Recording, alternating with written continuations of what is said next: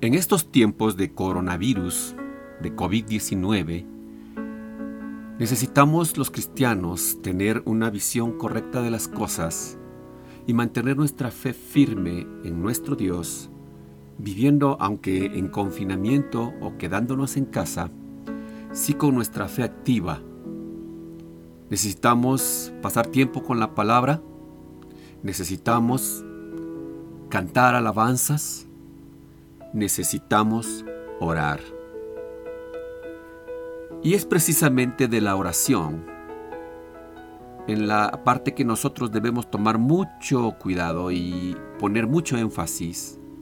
No perder nuestra fe, sino al contrario, incrementarla ahora que estamos pasando por este desafío, tanto personal como familiar, como nación y como mundo entero quiero darte unos tips que podemos tomar en cuenta para nuestra oración, unos tips que te guiarán. Número uno, ora por aquellas personas que están enfermas, aquellas personas que han sido infectadas por el COVID-19. Ora no nada más por ellas, sino también por sus familias. Que el Señor pueda sanarles, que el Señor pueda consolarles, que el Señor pueda fortalecerles. De hecho, el Señor puede, pero nuestra oración es necesaria es indispensable en este tiempo, porque eso activa nuestra fe. Número 2. Ora por las personas que están trabajando en el sistema de salud. Por aquellos que están trabajando en el IMSS, en el ISTE, en la Secretaría de Salud, en el INSABI, que son trabajadores que están en la línea del frente de batalla en contra del virus y que muchas veces ni los recursos necesarios tienen para poder enfrentar esta pandemia.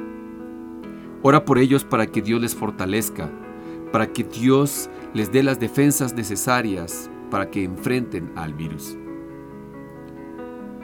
También, como número tres, debemos orar por las personas que son vulnerables.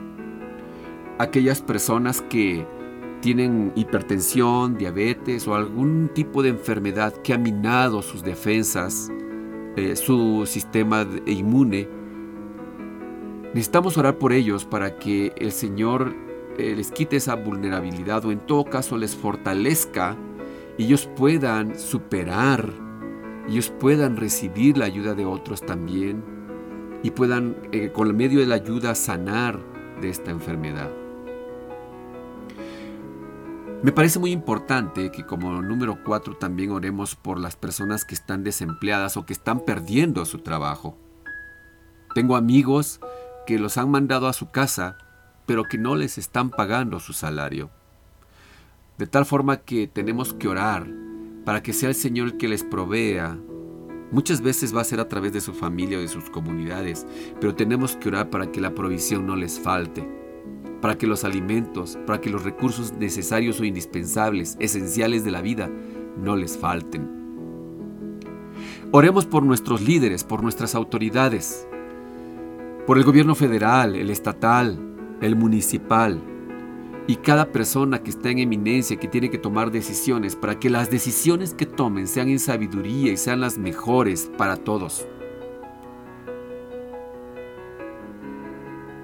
Ayúdame a orar también por los estudiantes y sus familias, por aquellos estudiantes que ahora están en un tipo de homeschooling, eh, escuela en casa, y que requieren paciencia, que requieren cierta disciplina para enfrentar este tiempo y poder aprender y no dejar de estudiar.